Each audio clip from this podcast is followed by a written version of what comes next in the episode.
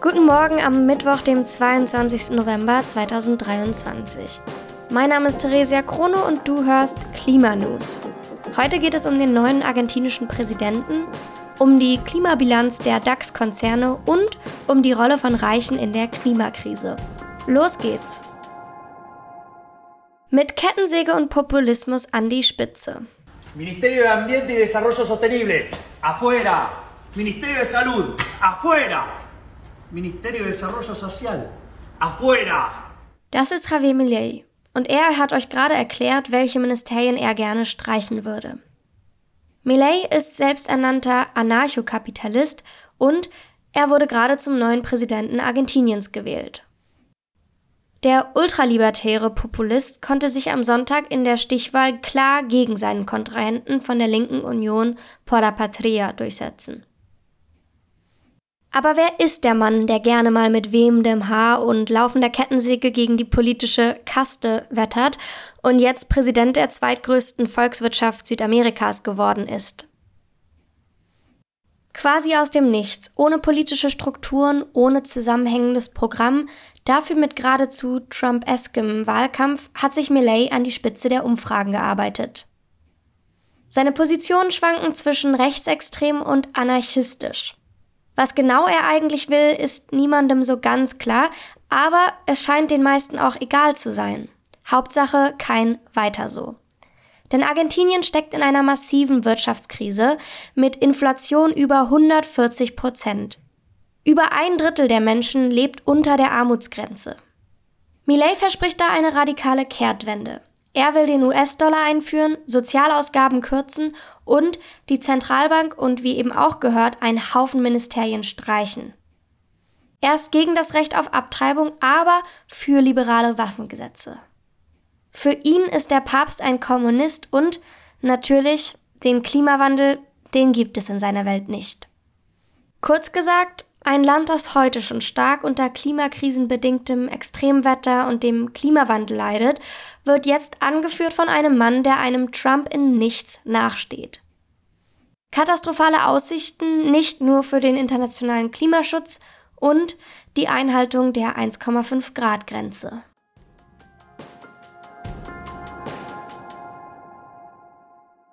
DAX-Konzerne unter der Klimalupe. Eine kürzlich veröffentlichte Studie der Frankfurter Fondsgesellschaft Union Investment hat die Klimaziele der DAX-Unternehmen, also der größten und liquidesten Unternehmen des deutschen Aktienmarktes, unter die Lupe genommen. Dabei kamen sowohl positive als auch besorgniserregende Ergebnisse zutage. Laut einem Bericht des Manager-Magazins haben sich nur die Hälfte der DAX-Konzerne ausreichende Klimaziele gesetzt. Die Vorhaben der übrigen Konzerne sind nur ungenügend. Besonders alarmierend, fast ein Viertel der 39 DAX-Unternehmen hat zwischen 2017 und 2022 seine CO2-Emissionen erhöht und weiterhin planen 80 Prozent der Unternehmen erst bis 2050 klimaneutral zu werden. Also sogar nochmal fünf Jahre später, als es das deutsche Klimaschutzgesetz vorsieht. Die Deutsche Telekom führt das Ranking an.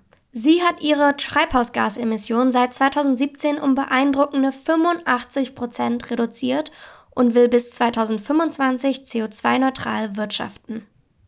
Im starken Kontrast dazu steht zum Beispiel Zalando. Der Online-Versandhändler hat sich kein einziges Ziel zur Treibhausgasminderung gesetzt. Generell ist das DAX-Ranking nach Klimagesichtspunkten mit Vorsicht zu genießen.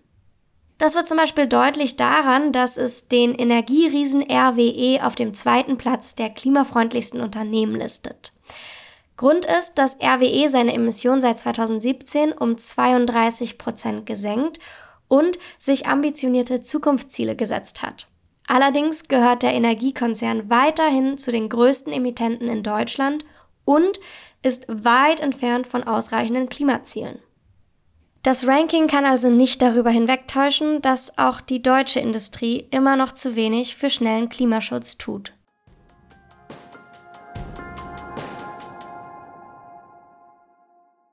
Klimaschuld im Klassenvergleich.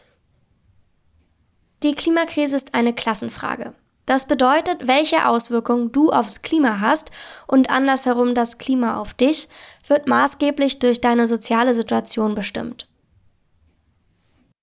Während der Einfluss der lohnabhängig Beschäftigten aufs globale Klima selbst im reichen Westen noch verhältnismäßig gering ist, ist der private klimatische Fußabdruck einer Minderheit besonders reicher Menschen gewaltig. Allein durch ihren privaten Konsum, durch Luxusvillen, Megajachten und Privatjets, sorgt das reichste Prozent der Deutschen pro Kopf für 15 mal so viel Emissionen wie jemand, der zur ärmeren Hälfte der Deutschen gehört. Das unterstreicht auch ein am Montag veröffentlichter Bericht der NGO Oxfam nochmal. Im Weltmaßstab zeigt sich dieses Verhältnis noch deutlicher. 125 Milliardäre sorgen für so viele Treibhausgase wie der gesamte Industriestaat Frankreich. So lässt sich beispielsweise nachvollziehen, dass die Emissionen dieser superreichen Minderheit allein in den letzten 30 Jahren für Ernteausfälle verantwortlich sind, die der Maisernte der EU, der Weizenernte der USA, der Reisernte Bangladeschs und der Sojaernte Chinas zusammengenommen entsprechen. Auch diese Zahlen gehen aus der Studie von der Organisation Oxfam hervor. Die Studie untersucht die Schuldanteile an der globalen Erwärmung im ökonomischen Vergleich und ihre Ergebnisse sind eindeutig. Die Anteile der Superreichen, meist Konzernchefs großer Unternehmen, an der Klimakrise ist riesig. Gering sind dafür die Einbußen dieser Minderheit bei klimapolitischen Maßnahmen. Denn immer wieder werden politische Entscheidungen an den Interessen der Konzerneigentümern ausgerichtet. Die Hauptkosten der Krisenprävention trägt dafür international und national meist die lohnabhängige Mehrheit. Internationale Klimaaktivistinnen äußern sich im Vorfeld der COP28 über die Ergebnisse der Studie erzürnt. Klimaschutz auf Kosten der Armen und Arbeitenden sei die falsche Richtung. Für die Aktivistinnen wie für die Studienautorinnen ist klar, um die Klimakrise zu bewältigen, müssen Regierungen auch die extreme Ungleichheit in der Welt überwinden. Und das bringt uns zum Ende dieser Folge Klimanews am 22. November 2023.